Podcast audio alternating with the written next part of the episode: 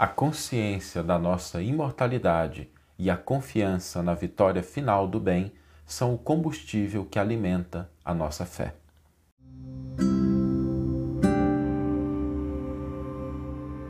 Você está ouvindo o podcast O Evangelho por Emmanuel, um podcast dedicado à interpretação e ao estudo da Boa Nova de Jesus através da contribuição do benfeitor Emmanuel. Hoje nós vamos refletir sobre um tema muito importante, que é o mecanismo de fortalecimento da nossa fé. Nós vivemos em tempos muito desafiadores na atualidade, não há que se negar isso. Tempos em que nós olhamos para o mundo e às vezes somos testados em relação às nossas forças, às nossas possibilidades, às nossas capacidades de nos mantermos conectados com ideais superiores.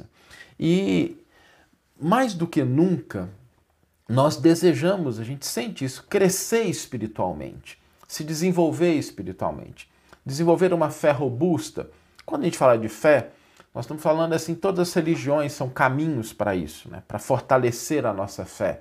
Porque no fundo elas apontam para o mesmo destino, para o mesmo ponto, que é esse desenvolvimento do ser espiritual que cada um de nós é. Essa, esse fortalecimento das nossas convicções, daquilo que nós temos de entendimento e de consciência do que nós somos.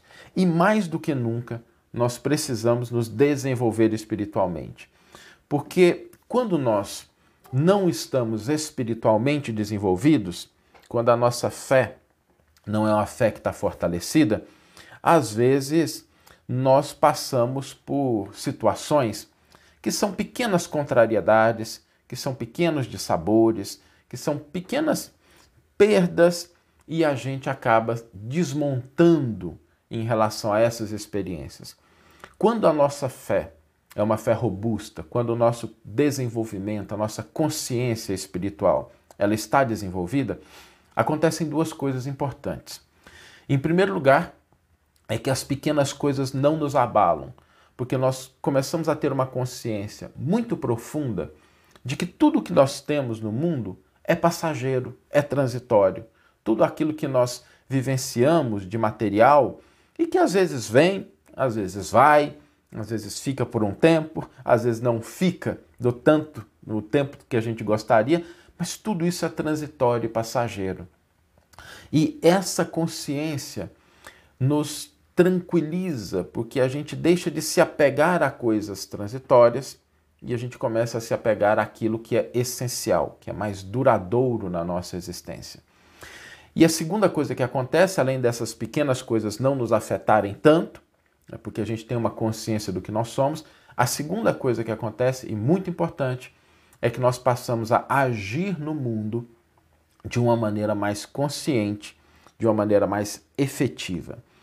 A fé, nessa como virtude, ela depende desses elementos da gente conseguir entender a nossa condição de espíritos imortais em processo de transição, de passagem pelo mundo. Eu me lembro de uma pequena historieta, acho que é uma lenda budista, que é muito interessante, que tinha um, um, um homem que estava muito preocupado com os problemas da vida dele e muito agitado, muito ansioso, e aí resolveu buscar um mestre, né? um mestre budista, um mestre zen budista, e ficou sabendo que ele morava num lugar distante, e aí ele tinha posses, né? tinha recursos, pegou um avião, e foi até lá. Né? O local era meio longe, ele botou a mochila nas costas, né, só com um pouquinho de água e pôs-se a caminhar. Caminhou durante muito tempo, aí chegou numa casa simples, humilde, bateu na porta e abriu um velhinho, alegre, né, mas simples. E aquele homem olhou assim, olhou para dentro da casa do velhinho, não tinha nada, né? Quase nenhum móvel, e ele imaginando que fosse chegar ali, fosse encontrar um templo com vários recursos, imagens, possibilidades. Né? Ele olha assim, não tem nada, e ele olha, fala assim: escuta, é, é o senhor mesmo, né? Que é. Eu sei, sim, meu filho. Pois não, o que, que eu posso te ajudar? Eu estou procurando orientação, estou procurando iluminação espiritual. Mas deixa eu te fazer uma pergunta assim que eu fiquei curioso, né? Onde é que estão as suas coisas, assim, né? seus apetrechos, suas imagens, seus móveis, né? Onde é que estão as suas coisas? Aí o velhinho parou, sorriu, olhou para ele e disse assim: Ué, meu filho, e onde estão as suas? Cadê as suas coisas? E o homem virou para ele e respondeu: Não, mas eu, eu só estou de passagem aqui, eu não vim para ficar. E o mestre olhou para ele e disse assim: Eu também. Eu também só estou de passagem, né? A gente só está de passagem pela vida. Nós estamos passando por essa experiência material. Nós não somos essa personalidade, ela é importante, nós estamos lidando com ela, é preciso lidar com o mundo, mas a nossa essência, ela não se restringe ao mundo pelo qual a gente passa e que é uma oportunidade extraordinária para que a gente cresça, se desenvolva. Alimentar nossa fé, então, significa isso, a gente começa a desenvolver essa consciência. Três passos são importantes para a gente fortalecer a nossa fé. O primeiro deles é a gente reconhecer que somos espíritos imortais. Reconhecer a nossa essência. As situações podem estar difíceis, elas podem ser problemáticas, mas nós sobreviveremos e superaremos todas essas dificuldades, porque a nossa vida, dada pelo Criador, ela não se esgota. Embora todas as religiões tenham isso como base, às vezes é difícil a gente internalizar isso. Às vezes, uma pequena contrariedade, uma perda, uma frustração fazem com que a gente perca essa noção. Mas essa é a primeira parte. A segunda parte, para que a gente desenvolva essa fé, é confiar na vitória do bem. O bem prevalecerá inevitavelmente. Pode não ser no tempo, e na forma como a gente imagina, porque a nossa visão é limitada. Né? A gente não consegue enxergar tudo. Deus, que consegue enxergar tudo, sabe exatamente aonde nós estamos, para onde nós estamos indo e quando as coisas vão se resolver. E o terceiro aspecto importante da concretização da nossa fé é quando nós começamos a fortalecer a fé daqueles que caminham junto conosco.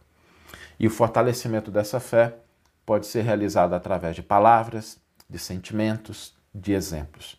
Esses três passos, então, para a gente consolidar a nossa fé: a consciência de que somos espíritos imortais, a percepção, a certeza de que o bem prevalecerá no final e o fortalecimento da fé daqueles que caminham junto conosco.